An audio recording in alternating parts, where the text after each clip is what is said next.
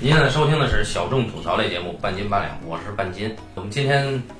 禽兽必至啊，有请到了三位嘉宾，我们按照由轻到重来排列介绍啊。嗯首先是红毛老师，大家好，一棒老师，大家好，然后是一吨先生。哎，大家好，好，我们今天聊一个，呃，作为放映史上的一个里程碑事件的话题，对吧？对啊，嗯就是三 D 四 K 一百二十帧，就李安导演的最新作品嗯《比利林恩的中场战啊事哦，他叫比利恩的中场战士啊，》啊，我一直以为他叫比利恩的中场休息呢。啊，嗯我一直以为叫比利林的中产姓氏，啊因为这个影片呢，其实也有原著啊，但你也没看过。有意见吗？有有有，你有有，我要早知道录那么晚，我真的就看了。就跟电影上映同期，然后差不多。哦啊，之前之前就出了，不是南海的吧？ 是确实是难。那不看了。那因为比利林恩的中场战事呢，里面有很大一块儿啊是涉及到这个走秀的。那么我们专门请到了之前的这个秀场红星，呃哎综艺界的从业人员立敦先生，哎啊，曾经的维密天使，呃对对对，综艺红姐，啊呃，来请他呢，给大家用两分钟的时间，保持我们的惯例啊，两分钟哈，好好好，哎，简单介绍一下剧情。这个电影讲什么呢？就讲了一个叫比利林恩的小伙子，哎，在伊拉克战场上嗯曾经拯救过自己的上级，一般战友嘛，跟敌人浴血奋战，所以呢，他们作为英雄，这个被政府呢调回国内，要全国巡演，哎对吧？很风光，还有好莱坞的片商要过来买他们的故事，要把他们给拍成电影，等等等等。主人公呢，这个比林恩，但是他自己呢内心里边有一些纠结。此刻他为什么纠结呢？他是为什么去的战场呢？是因为他姐姐出了一场车祸毁容， 然后呢就被负心汉给抛弃了。这个林恩呢到处去追打那个负心汉，因此呢在这个法律上可能有点问题。为了洗脱这个法律罪名，就不得已就上了伊拉克战场。然后战场上嘛，大家都知道很凶险。那么这次回来的时候。他姐姐告诉他：“哎，你这次回来有个机会，你可以通过一个心理鉴定师给你鉴定你有战场上的一系列心理综合症，这样你就巡回表演完了之后，你可以不用再回战场了。嗯，哎，所以说呢，他他一方面在巡回过程中，对吧，也发生了一些感情，也发生了一些爱情的纠葛啊。他嗯们中场姓氏嘛，好像啊是个疑似的中场姓氏嘛。啊，对那场床戏先我们先先听他讲的，啊，呃，包括这个人呢，他自己没有感情经历啊，是一个小处男。今天呢是要举行他最后一场秀，是在美国的超级碗，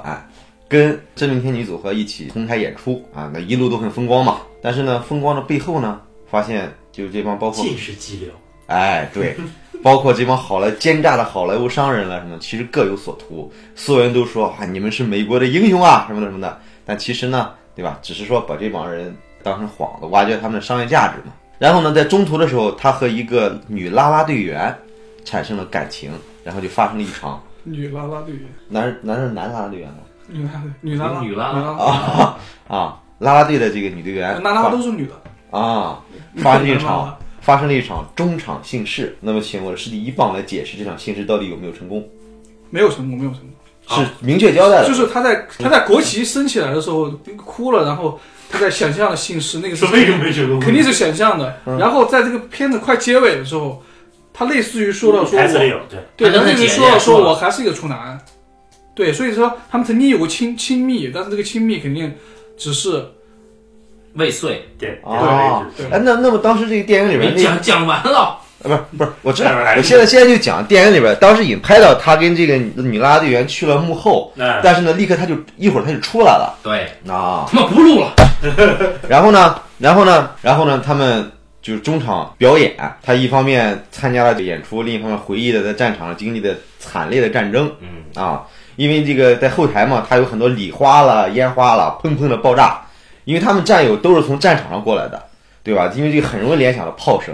结果呢，他的同伴因为受受惊吓过度，和那个后台人员给打起来。安保啊，啊，对。然后呢，因为这些事情跟安保就结下了梁子。然后呢，演出结束之后，他就被这个好莱坞大亨叫到后台，说之前就曾经承诺过他们，是这个橄榄球队的老板，也啊同时也要投资他们的片子，对，这个老板之前承诺过他们买你们几个人的故事，一人给你们十万美金吧，应该是，嗯，对吧？然后呢，结果现在突然之间，这个数额大大缩水嗯，说你们刚来的时候啊，刚来的时候前两周的时候是在国内引起轰动了，但是咱们这个好莱坞啊，你过两周就已经是一个旧闻了，没有什么价值了。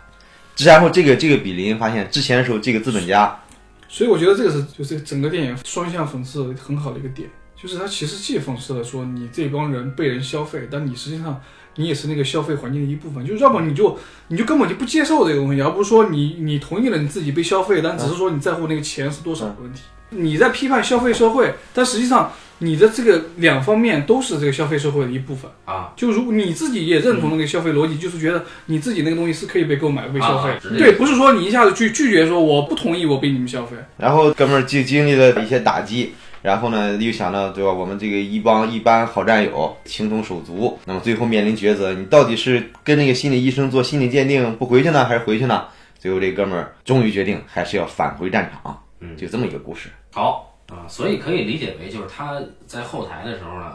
应该是意图要亲热，但是他呢可能是因为战场创伤没有起来这就不知道了。啊，我觉得应该是没有，我觉得也是，我觉得有的话，李安就拍了，你像李安世界都拍了，嗯，你这什么论据呢？呃我觉得，对，我觉得这个这个没有我我比较同意，因为李安一向很直白的，他不可能给你藏一手。所以没有是什么意思？就是说俩人亲了，但是没有实质的，因为俩人接吻是他拍的，对不对？嗯啊嗯啊，你这没有就是说的后后台就俩人什么都没干是吧？嗯，就说两句话可能是，嗯，好，这不重要，我们老老整这事儿干聊嘛聊天，我其实这个事儿其实挺重要的。对对对，为什么呢？不是他关于后边一系列情节对啊，啊，包括他跟这个女孩的关系。其实我第一次看的时候，我以为两人之间是是但是的，后边其实有点奇怪，我觉得那个对，嗯嗯不是这事儿，如果你非得说它多么重要，就在于他俩人做成了，而且让那女孩怀孕了。 就你让那女孩怀孕了，你就不能不负责任，不是一天之还回内了已经家课大概一天之内，啊？一天之内发生的故事啊。这个女孩就知道自己怀孕了，你嗯不是这个不是说呀，主席你这个不录了不录， 不是，那有一个有哎一个大概嘛，对不对？大概就是你做完之后，有可能让女的怀孕了嘛，啊，然后你不能不能不负责任说我还去伊拉克，然后抛哎抛妻离子，他的意思就是说等这个女孩儿这等几个月，是不是如果没怀孕再去伊拉克啊对哎啊，，这意思啊。我们观看顺序，我们四个人不是一起看的啊，最早观看的是红楼老师。对，我是那个等于说是首啊点映首映的时候，对，但是我们四个人都先后看的确实是三 D、四 K、一百二十帧，还有人对比过是吧？啊，对对，比如说伊旺先生他就对比过这个三 D、四 K、一百二十帧和三 D、两 K。普通版我们为什么要强调我们都看的是一百二十帧？因为加起来就一千多块钱呢，感觉啊，对，嗯对对，像票应该是二百九十多到二百三十多不等啊。那我们想聊聊，除了这个票钱之外的东西，就是当时红毛看完了以后呢，就强烈建议说，呃，必须要看一百二十帧的啊，然后必须要聊这个片子。嗯，对，然后我们也不知道为什么啊，要不你你给大家解释一下。我没有说必须要聊这个片子，是因为你花了二百九十块钱之后，我跟你说，我说不聊了吧，你说那花了那么多钱不聊多亏啊。啊，对 对对，被做认识话题，好好好，你是说一下为什么要聊这个片子？除了价钱之外，就啊，这除了价钱之外呢，我发现这个片子呢，它实际上是业内或者是包括影迷里面的一个可以成为一个话题，就是这个片子本身有没有这么好，大家是有一些分歧。第二是这个片子有没有必要看一百二十帧，或者说我是不是看个看看六十就可以了？嗯，啊，这个是有一些分歧的。当然，现在我们在普及说你去看一百二十帧已经没有机会了，基本上就。对呃对对，北京还是没有。对对，但是我们还是强调，就是我们今天先先做一个递进式的，我们先来说说有没有必要看一百二十帧这个事儿。我觉得是有必要，这也是我推荐的可能是最主要理啊由。啊对对对，那我觉得可能对比对比起来，你你更有法说吧。 因为我看了两个版本嘛，嗯，然后我我之前看第一个版本的时候，就是所谓的一百二十帧，嗯花了两百九十一块钱，看到这个手机对，看到这个一百二十帧的时候，看的时候没有感觉那么强烈因为还是没对比嘛。对，因为感觉没有那么强烈，没有觉得说这个视觉上就所谓的里程碑啊，或者说视觉上多么革新，嗯多么这个都符合预期，没有。但是当我再去看普通版的时候，我就发现，就是普通版实在是瞎了眼了。就是看的时候，这个视觉上就是你会觉得灰暗啊，然后你会非常想念当时的那个那个一百二十帧。这可能也是大部分三 D 电影的问题吧。这个说法其实如果说那大家我直接就买这个二十四，就对啊普通版也可以。那我现在想问的是，有没有一个理由是必须要看一百二十帧的？就是你会看一个从所未有的清晰度的电影，就是在视觉上你会获得从所未有的清晰度。但这个话题是我们待会要聊了，就是这个一百二十帧它到底是不是说中国就是世界这个商业电影以后的呃一条路，或者说这个电影会不会给这个电影视觉带来什么新的东西？我觉得这是待会要聊的。但至少有一个问问题就是说，它一百澳真那么贵，然后它这个视觉就是确实是普通的其他的电影，不管你三 D 也好或者什么也好，它确实在高清度上，或者说在一些局部的在一些视觉上，它是最措手不及。因为我我我后来想起那感觉，就是特别是拍那个单人的近景的时候，我有种感觉，我不知道是被宣传还是你跟这待会儿可以说一下，就是是不是二十四到一百二，就是他捕捉表情不？因为我是觉得那个表情一百二的表情非常细微，他拍了很多就是这种胸部以上的，嗯，就是那个比利连恩的镜头，还有我印象中还有那个老板，就是那个投资人的那个镜头，就是那个背景非常非常的虚。然后基本上就是一张脸，当然那个演员当然也是个天才演员，我觉得那个男生。我跟你说，一百二十帧，它其实就是在两级镜头中，两级镜头，然后会让人感受最最明显。嗯，中景啊，什么那些近景那些东西都好一点，嗯，特写镜头会让你觉得最清最清晰。然后大全景，然后它那个球场里面大全景，那个是感受最强烈的，因为大全景里面就是你从来不会在一个电影里面看到一个大全景里面所有的感觉这个，呃，所有的局部、所有的信息，然后都扑面而来的那个感觉。甚至会让你在视觉上觉得有点不堪重负。其实没那么大圈，就是包括在车上，还有他们一开始在宾馆前头那几个多人镜头，嗯其实看着那个信息量也是够大很大。对的啊。就是看起来，而且像我这种，你们都可以不用看字幕啊，我还得看字幕，还得抬头看一眼人，我觉得那个真是挺大的信息量，看你也得看字幕啊，啊啊！但总体来说，我看这个，反正一开始就看的时候，感觉还不是那么舒服。嗯，就这个跟我们毕竟对我们的观影习惯来说是一个很大的挑战。对啊、感觉还是像看一个高清电视一样。啊，对对对。对像那种你去电视卖场，对对专门给对，你放了一个展示片，但是这个就你是现它在还是不是那种很电影的视觉习惯，电影的电影的画面呈现内容，它一般不是这种完全没有选择的。对而且那个所谓那个电影感也很可疑。如果当时创立电影的时候没有这个成本和技术的限制，它如果一开始是个一百二的呢，就是它可能就会更接近现在这个东西。因为它当时那个之所以二十四是有那个流畅度跟它的成本的那个原因嘛。给我冲击力最大的其实是两块儿，一个是就是一开始比利林恩的特写镜头，嗯嗯啊，呃，怎么可能这么清楚？嗯，就这这个确实是不适应。那紧接着有一个很有趣的段落，就是他们在宾馆前面集合，嗯嗯集合列队，列队的过程中有一个人走位，嗯走位的那个动作跟普通的二十四帧的那个动作流畅度是不同的。就这个走位很像是高清电视展示片里面那个，或者说是一个刚发布的一个超高清游戏，呃，某一个运动不那么流畅的，突然加快了速度，然后又突然收回了这个速度，有点类似于从降格到升格这么一个镜头里面就产生了这种变化，所以我觉得特别有趣。嗯，那接下来沉浸下去看，我会发现那个不适感，一开始的那个不适感就消除了。嗯，就我真的是能够被带入进去，有一种沉浸感，确实是有沉浸感的。嗯，就是当你适应了这个所谓的这种超清晰的这种感觉的以后，你会你会真的进入到那里面，尤其是他在讲这个主人公的内心挣扎的时候，你觉得哎确实是应该是用一百二十帧来呈现。所以一棒你一开始看的时候肯定也有不适感了，对吧？那么你再看二十四帧的时候，有没有觉得，就真不是了。对啊？给我们解释一下这种感受怎么回事？那个感受可能还是相比较的，相比较下的感受。对我现在想啊，你会因为那个灰暗想念曾经的辉煌，它是有带有心理作用的，它未必就它其实跟我们看普通的三 D 电影没什么区别，但你就是因为你曾经历了之前的那个那个高清的那个清晰感，然后你再去看那个时候，你就觉得那个那个灰暗甚至不可忍。也跟我当时去的那个电影院，我不说哪个电影院啊，跟那个电影院的照明度有关系。那个电影院就是出了名的因为大部分人那个三 D 灯对泡对对，就不就能北京其实很多电影院都是属于3 D 电影照明度很低，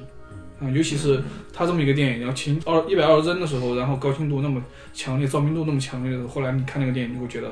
太灰暗了，嗯，对，太灰暗了，掉的太暗了。我当时看的时候，就看到他们走场那一段儿，就是中场表演那一段儿，就是给我的震撼特别特别强烈。拍那场戏的时候，那临场感，临场感很强嘛。因为我不是以前做综艺的时候，会经常在后台里边儿，切换是吧？对转过来是吧？对，在后台里边儿穿梭，然后你就看到前台里边儿特别特别热闹，嗯，对吧？但是你后台里边儿其实很杂乱，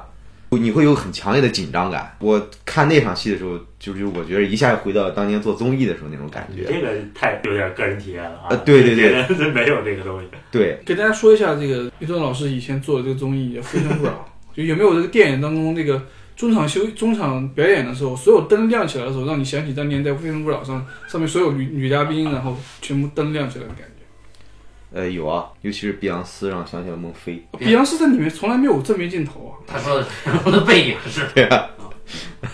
这个我也很奇怪，我不知道为什么这个电影你去把碧昂斯找来客串一下，怎么着呢？还是钱花的太多？不知道，对，就是那个很别扭，就是他他还不是说你就是你可以很巧妙的处理他的背面跟侧面关系，他其实是有一个镜头里面，说那几个人站在那个后边儿，然后必然是站在这边儿，然后他非常刻意的处理他的，然后那个很近的这个这个侧面侧面，然后那个金发的那个侧面，啊，对，其实一棒的意思就是说，如果说你在这里面做一些处理，就是把碧昂斯抽象成为一个形象的话，像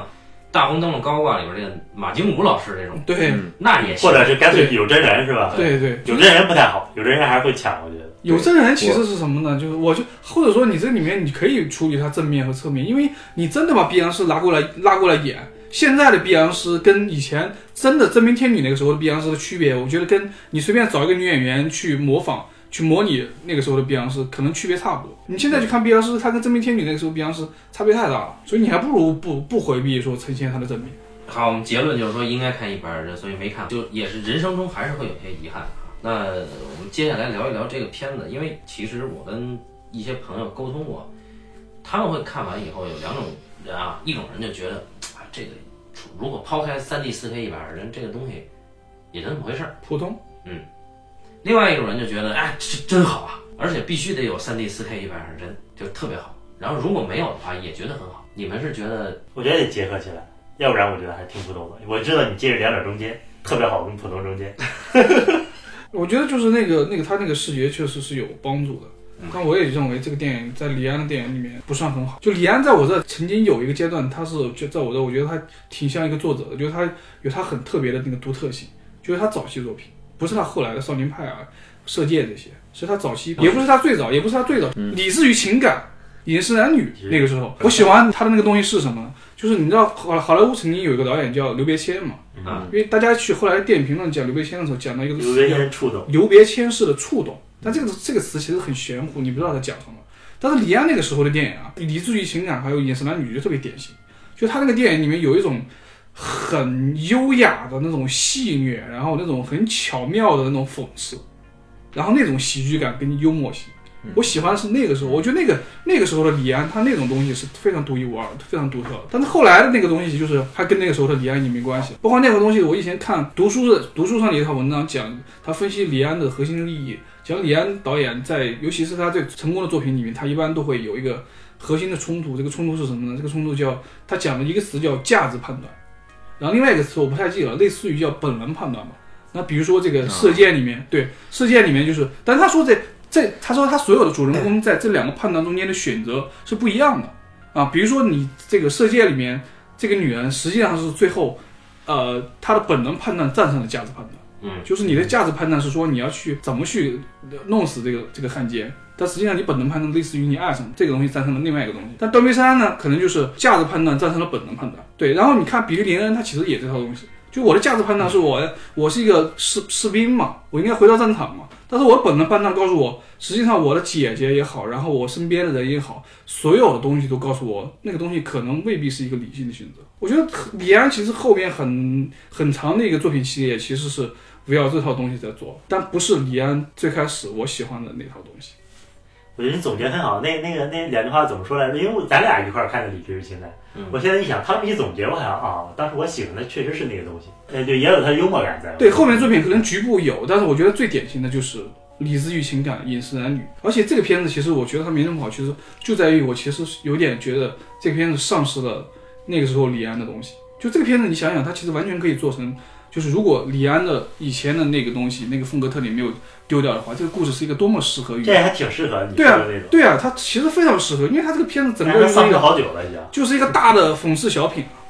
就是他其实在讲讽刺整个整个环境里面的各种各样的人，包括他的利益都是那种带有一定虚无性的东西。因为理智情感最后那个他其实讲讲两套东西，但最后那个最他其实最后把两套东西都讽刺了。像最后这个小女孩，她的选择好像选择这个理智啊，选择有钱人到处在撒钱，然后她她让她的导演眼光其实是带有带有这种很冷冷的眼光在看那个东西的。但是但是这个片子《比利林恩》你就看不到看不到那套眼光。甚至你觉得他有时候态度是很很很有理的，很疏离的。我很同意啊，就比利林他就这个电影里边最后那种，就这主题上还是很 low 的。就刚刚你说那个价值判断，尤其是他那个，就是他一直拯救那个班长，嗯，最后那班长一直在向他传授一个宗教理念。嗯，那其实我觉得这个宗教理念在这个电影里边儿，我觉得对于比利林来说和和他整个戏有点抽离。对，就比林他没有必要，就最后好像你选择这个就回归回归这个队伍，好像你选择了一个更高的价值一样。但是这个价值对于比林的情感上面来说，它没有必然性，和比林的情感是有点脱节的。不过他找回了一个什么呢？就是，呃，他们每次去点名儿，就是对对对报报数，嗯，报数，然后那个最后那个排长还是连长，就是上上好尉像，是官儿吧啊，反正那个那个他们那个班长吧，那个长官那，么几个人，长官长官最后说的就就我不爱你嘛，就是他那个、他本来那个班长是、嗯是说每一个人他都说我爱你嘛，嗯，然后最后那个那个一到每次到长官那儿，长官都会撅他一句嘛，嗯，那其实这个东西给观众一个哭点，就是说，呃，你你找到了这个群体认同，这是你对足够需要的东西，而至于那个宗教，可能只是让这个长官更立体的一个技法而已，对对，就是你感觉好像跟上次说的冯小刚好像，当然把李安降到这个这个档次上，好像有点对李安太不尊重了。但是我觉得不是擦了什么一百个陆川嘛？他们但我觉得李安这个地方加这个宗教就有点刻意拔高的意思了，这是让我很不喜欢的一个地方。所以就是说，为什么少年派也也一直你觉得哎，对有些啊。对，对，当然有些我们聊少年派的时候，很多观点那个有部分听众是不能认同、不能理解的啊，我们也不强嗯你求们聊过少年派是吗？啊。是吗？是吗？对对对，不是热心听众啊，而且他这个这电影最后他这么回了战场，你就感觉好像这个人是一个多么爱国的这么一个人，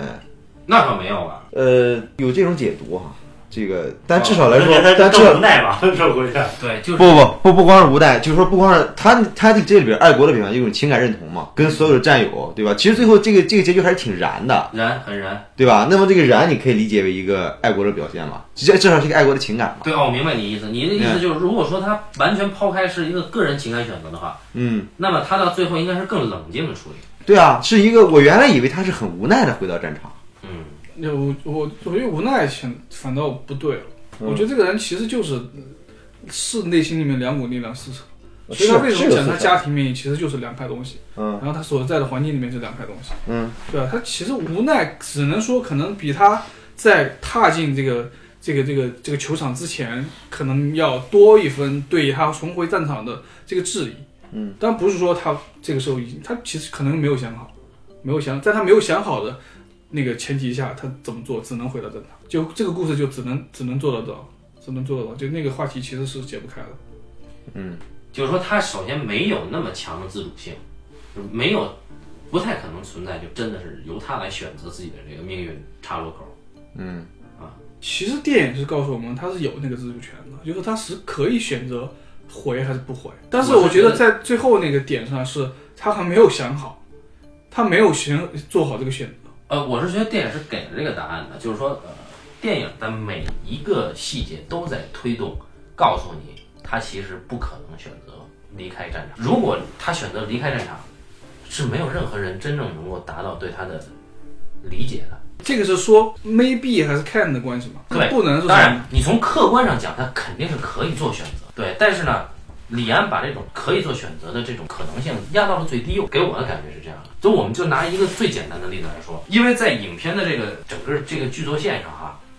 真正阻碍他最后可能会选择不回战场的一个很明显的人物是那小妞。嗯，在那个小妞一开始登场的时候，就李安很会选演员，一眼就能我一眼就能看上那小妞他的镜头是一排女孩，啊，类似于你写写什么，对。从一排女孩身上过去，然后都已经过了那女孩，然后又这倒不就是回来。非诚勿扰选心动女生吗？不是，你会你理解这种镜头吗？就是一般你会嗯看到谁身上就会定在他身上，嗯你会都已经过了他，然后再想就他哎，讲下边有个更好 的嘛，不是看啊完没？你你你看完了，那要不就要不然你就全部看完，他也没有全部看，他从那个女人身上再多跳了两个之后，又回到这个女人身上了。你这这这，你你没有选过心动女生，啊对对对对，哎，呃女士要求是她全看过对再选，对，没有，他没有全看。就意思就是全看嘛。这种视觉选择就已经已经注定了。然后这个小妞儿他们俩好了以后，每一次我都等这小妞，只要她一出场，我等这小妞，一直在等这个女孩什么时候跟这个比利林恩说那么残酷的那个话。因为在在我看来，这个女孩注定她会说一句话，让这个比利林恩彻底对这个呃嗯所谓的爱情产生一个幻灭。嗯，我一直在等这句话什么时候说，然后她那个说出来之后啊，那、那这他说的什么呀？最后台词我忘了，但是有一句话很要命，就比林恩说：“你知道我刚才差点儿就带你跑了，嗯是吧？”大概是这意思。然后那个女孩根本就没懂，这个女孩说就就说说说那意思就是还是你还是个英雄，对应该回到你那个这句英话雄深深的刺痛了他。这句话就特别特别残酷，我一直在等这句话。嗯就有了这句话以后，比利林恩就不可能有任何选择了。嗯，因为在在战场以外的地方，没有人会理解他，包括这个女孩跟他已经有了这么亲密的一个性的或者情感的这种关系以后，其实这个女孩要的没有直接说，但是我们都知道，这个女孩要的只是一个我上过英雄，或者嗯对，我我要的是一个英雄形象，就是说我我爱的是那个回到战场的你。如果你不回战场，我就离开对对，你。我经历过一个英雄，或者说是我我可能会收获一个英雄。从你的全战场路过，大概是这意思。所以，所以在那时候，李安就已经做了这个不可能的选择，就没有那个选择了。你认为唯一撕扯他的那个斯图尔特演的那个姐姐，其实始终是一个比较弱的，我觉得那个力度是不够的。我觉得那个很强烈我。觉得他家庭里边最强的是他父亲，，对啊，虽然就哼哈就没对对没也对没最强的是他爸。红毛的意思是形象上最强的是他爸，嗯，就是从从导演处理上，他爸的那个形象是包括他为什么去战场，那其实也是他爸决定。啊，他家庭环境是那个环境。而且而且我们要注意到，这个是美国发生在美国南部，应该是德州。那么德州是德州是非常美那不国是山东北部吗？德州扒鸡那个地方，德克萨斯州是是美国非常呃保本守本土主义非常保守，在最早南北战争时期，德州一直因为这个奴隶问题迟迟不做妥协的州。对嗯他爸典型的那么一个白人形象。对，然后你看达拉斯买家俱乐部也是发生在啊，然后这里面的德州，而且一直不同意同性恋结婚的也是德州，嗯，对这一吨先生对这一直很有意见啊，我们也理解。理论现在就是这辈子誓死不去德州，德誓死不吃 扒鸡。嗯伊顿先生不是非要在德州领一个证吗？啊，然后我们我们其实现 冒在冒天下之大不韪。现现在想说的就是说，这里边有几个形象都非常德州，包括这个橄榄球队的老嗯板，然后比利林恩他爹，就这里边唯一叛逆的一个形象是这个德州女孩，就是这个克里斯汀·斯图尔特演的姐姐。但是那个姐姐对他的撕扯牵绊有多强，我我觉觉得得是挺强比较弱。你觉得强在哪儿呢？我觉得挺强的。就如果我姐姐这么跟我说，我就觉得，你是说，如果你姐姐是克里斯汀·斯图尔特，你会这么干？对对是吧。对，如果我姐跟我说一个字“别回去了”，我就绝对不回去了。哦，那如果是凤姐是你姐，呃，凤姐对吧？所以他说的是形象强 嘛。 我也是就那不是凤姐演的，你们主要是所以我是觉得克里斯汀·斯图尔特演员是好，是真好、嗯啊。对，我要有这样的姐姐，我也不回去嘛，对吧？嗯我他妈一开始看是老觉得他他姐跟他有一腿，啊，对，这就是牛逼嘛。就是他姐这里边有句台词说的很好，嗯，这可能也是你觉得强的地方，就是，呃，他跟他姐独处嘛，在去秀场之前，嗯，他姐说：“你现在别告诉他你还是处男。”然后嗯他就问他姐说：“你是吗？你还是吗？”他姐说：“我我在和男生约会的时候总能想到你。我靠，你这么一说，细思极恐啊！是吧？我当时”而且他的拍法是他俩人非常的亲密，对对对，哎，当然我很喜欢啊，就是我是很喜欢这种处理啊，我是觉得这里边是有一些细节上的魔鬼在的啊。嗯，嗯，当然你可能在这这一点上，你觉得他姐姐对他牵绊还是很很深的，你看但是呢，他没有表现他对他姐的情感有多依赖。这不是依不依赖的问题，你看这个就比那个外甥跟舅妈那一期处理的 好。呃谁呀、昨天我们说那个蒙蒙蜘蜘蛛去 去，看废了舅妈手的，手紧了。 那个那个我特别，嗯，下次再说。我先不说舅妈这事儿啊，我先回来说这个，就是，但是其实这个高在哪儿呢？就我觉得还是有几个几个地方还是挺好的，但是不是李安刻意把它拍出来的，啊是这东西如果能展开的做是挺好的。就是他姐姐的视角啊，其实肯定不希望他弟弟再去上战场。嗯，第一，肯定是一条生命；第二，他姐姐其实是一个反战的人士；嗯第三，他他姐姐知道他弟弟上战场是为了他的医药费。嗯这是一种亲情绑架，他姐姐肯定不愿意这么干，所以在这几方面上，就冲他姐姐这个意志，肯定也不愿意让他回战场。但是这哥们儿他为了他姐姐的医药费，他肯定也要回嘛。嗯，当然后面就高的是把他的医药费这个问题彻底就抹了、规避掉了，变成是一个纯粹是一个小群体认同的问题了。嗯，呃，就这个片子肯定不能叫差，就肯定是肯定是不错的一个立意。但是我不满意的是，李安把它讲得太白了，嗯就是每一个段落的节点，每一处细节强调，李安都在明确的告诉你什么什么要表达什么什么。对对，这片子确实很多处理特别直白。这个这就个东西，好莱坞的这个东西也可以感觉理解吧？我觉得它是不是因为新技术，然后造成的这个，造为成这为什个，么呢？跟新旧有什么关它系？新技术造成它这个投资啊，就成本大幅的增增嗯加了。你为了收回成本，你这个表达之后肯定是要相对通俗跟直白的。你就得保证大家能看懂。对，啊但是没想到这个片子后来还是在美非国，常差，在美国应该是李安所有的电几影，百万美元啊！对，在美国是李安所有的电影里面，在美国应该算是一个滑铁卢吧。就嗯，不但是票房，而且口碑上，口碑上什么烂番茄指数啊，包括呃主流评论啊，基本上都很差。但跟中国这边环境是完全两样，中国这边基本上还是嗯还是正面评价为主吧。嗯嗯，这就是另外一个话，李安为什么能在中国封神的问题是吧？嗯，这个话题是要聊嗯安的安叔呢是吧？就是之前我们聊这个少年派的奇幻漂流的时候，有很多听众朋友就留言就说：“哎，这个你这样说李安是有问题的。”嗯，就这李安人家粉丝是多是啊很伟大的。嗯然后顺便说一句，我个人是非常欣赏我们的原创海报设计啊，《少年派的奇幻漂流》是我最欣赏的原创海报设计之一。我们这个半半斤八两是每期的原创海报是有偿设计啊，是专属设计师设计的。然后，呃，这有偿是偿在哪儿呢？这专属设计师是主播之一八两的女朋友，所以一般都是八两去偿哈、大家每每次也支持一下我们的原创海报啊，非常欣赏。那尤其是少年派这一期，可以扒回去看一看。好，我们说回来，这个为什么李安能在中国封神？我挺不能理解的，我觉得李安能在中国封神哈，是因为大家能看懂。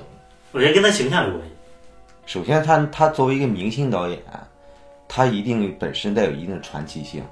李安自己的身世，他就带有这个传奇性。就是在家吃了做八做六年饭对对，这个故事本身是太能吸引观众了。那么其他的本身李安的电影还是在一定档次之上的，那肯定对吧？嗯而且他有那么多的荣誉啊、就是一个谦谦君子的形象。对，你要说张艺谋这样拉出来，本身张艺谋的履历他是有一定缺陷的。全是污点是吗？对，那你们讲的那个东西很重要，为什么封神？因为中国的这个所谓的这个电影评论啊，或者影迷来讲，他还是有一种不管最小众，不管最小众的那帮那帮观众啊，大众一点来讲，他还是有一种所所谓的叫做奥斯卡崇拜啊。对啊，对对对你只要有奥斯卡崇拜这个东西，你所有的华语导演里面，谁真正被奥斯卡垂青过？对只有一个人，嗯李安。啊，而且李安他被奥斯卡垂青这个事儿也可以讲，因为什么呢？就是李安这个人，他还有一个很大的独特性，就是他确实脚踩东西方文化。啊，你他不是所有的作品都一下子，比如说《比利林恩》就没有，《比利林恩》可能在中国中国这边口碑还可以，在美国就不行。但他有几部可能被公认为他比较好的作品，实际上是在它的内涵上刚好是能交叉里面文化，比如说卧虎藏龙，对吧？卧虎藏龙它实际上它在东边这边能吃的是它文化里面两代人的价值观之间的冲突，但西方你就你又看出又能看到出玉家龙追求自由那套东西，嗯，对吧？它刚好它一个利益能刚好是你东方能接受甚至是感兴趣的东西，然后同时又是西方感感兴趣接受的东西，这个就有点刚好是因为它身处两边，它又有这个敏锐度，然后它的电影相对来说它其实还是通俗叙事电影。然后又能找到非常清晰，然后每个电影那个所谓澳元的那个那个那个那个那个关系，对我觉得这个就是你第一你你的地位，然后你受受的主流主流评论也好，然后第二个你跟观众之间的关系也好，种种这些决定了它独一无二。就你只需要领先观众半步，就是最好的距离。对，就如果说你你的电李安讲东西从来不晦涩，李安讲东西一定是很很白的，嗯啊，至少是让每一个人肯定是能看懂的。所以但实际上他们讲的没那么白的作品，恰恰是他口碑没那么好的作品，比比如说《与魔鬼同行》。与魔鬼共骑，对，嗯，比如说他拍的有一些看上去最主流商业的电影，但他没有用最主流商业的方法去拍，嗯，导致了口碑没那么好，比如《绿巨人》。而且还有一个重很重要的事情是，李安没有真正的失手过，或者说出现几步的滑坡，或者说创作上的不思进取。但这个就是，比如说他同一代的导演这说谁呢？普普遍存在的一个事儿，对吧？你实际上你想想，华语电影可能它这个辈分，或者说再晚一点，实际上能保持长期的这个文文静水准没几个，对对吧？第五代导演就是你滑坡的太厉害，而且就是完全找不到北了，因为但第五代导演实际上跟他就是可能年纪稍长吧，嗯，第五代年纪稍长，对，第五代年龄稍长。就是封神怎么说呢？就是还是需要一个神。当你的你的这个国家电影里面，电影文化里没有伯格曼、没有费里尼、没有塔科夫斯基的时候，现拽一个神嘛，拽一个相对好的神嘛，那就是李安嘛，对吧？然后侯孝贤这样的这样的导演可能还没有那么被大众接受。嗯，他就像美国电影里面的谁呢？你像美国电影里面，你说真正容易被封神的肯定是库布里克的那种导演，对吧？他肯定不是奥斯威尔斯那种导演，对吧？你要相对来讲，奥斯威尔斯当然是在电影语言上也好，然后现代叙事那些方法上来也好，他是更有更有贡献的一个人。但库布里克相对来说，主题啊，然后他的那套东西、叙事啊，都还是通俗的。他更清楚。对，就说白了，还是在你对故事的处理上跟观众有多大距离。这个是他在美美国那样的电影环境学习可能获得的东西吧。对，所以呃，我们很多国内的业内者也是，就这个是中向，对中也国对，中国电影教育里面是没有这个课的，没有说你的故事一定会该怎么讲，以及怎么跟观众产生关系，它是没有这些课的。之前看那个北林中场战事，他有一个在清华是吧？对对对，有个对谈，就是李安是贾樟柯主持，然后李安和呃冯冯小刚对谈，因为他这两片都是一个宣发公司做的，就是张文博的公司，啊，就是说等于是这，我我不是潘金莲就和一等于说是一起宣传。哦，三个导演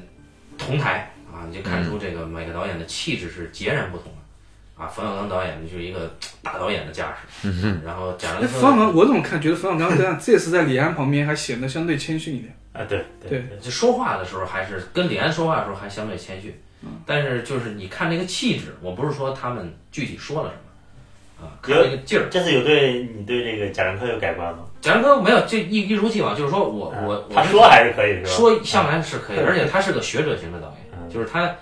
他的那些语汇啊什么的，透着就是学院出来的，而且一定不是导演系的。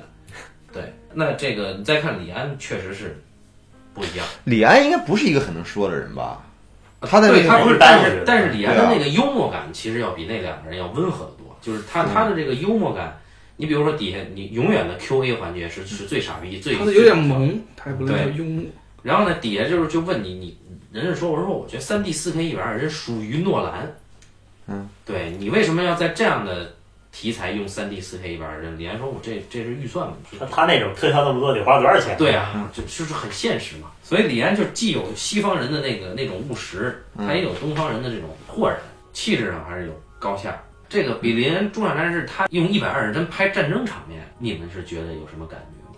我觉得他拍的简单，但是很好。他自己也说，我尽量不用特别复杂的镜头、分切镜头来表现那嗯个，因为我这个就直接能看得够清晰。特别是他那一个镜头拍那个，嗯而且嗯那天有个豆瓣影迷截出一个那个处女泉一模一样的构图，嗯，呃，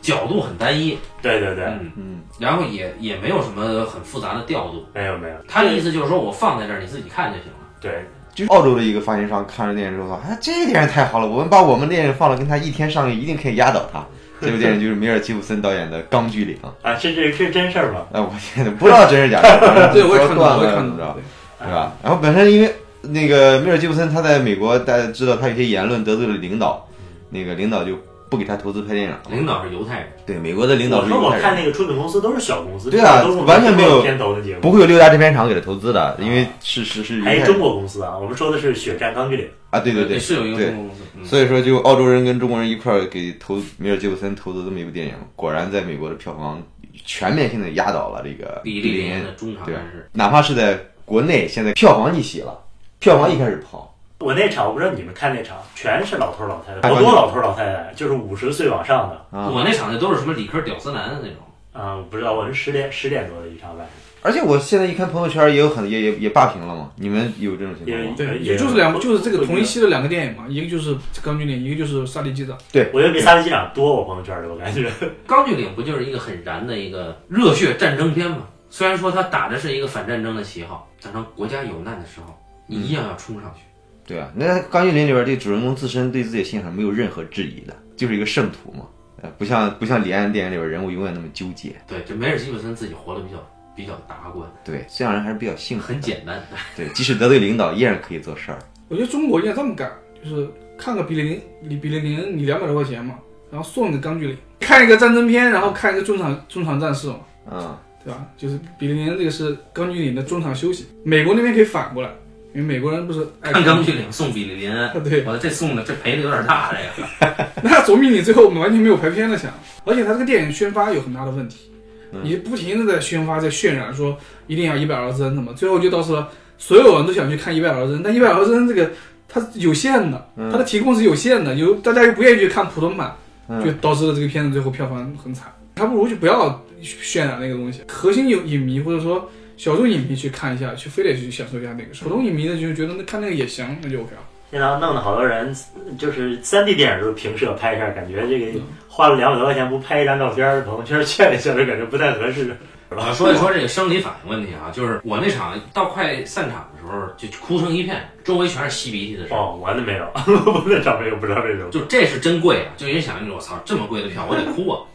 然后还有就是哦，对我那场都是免费的，就是掐哇怎么哭掐自己大腿哭了。不是他有笑，笑的特别夸张。就我也不知道有一有几个爷们儿就在那儿，影片过程中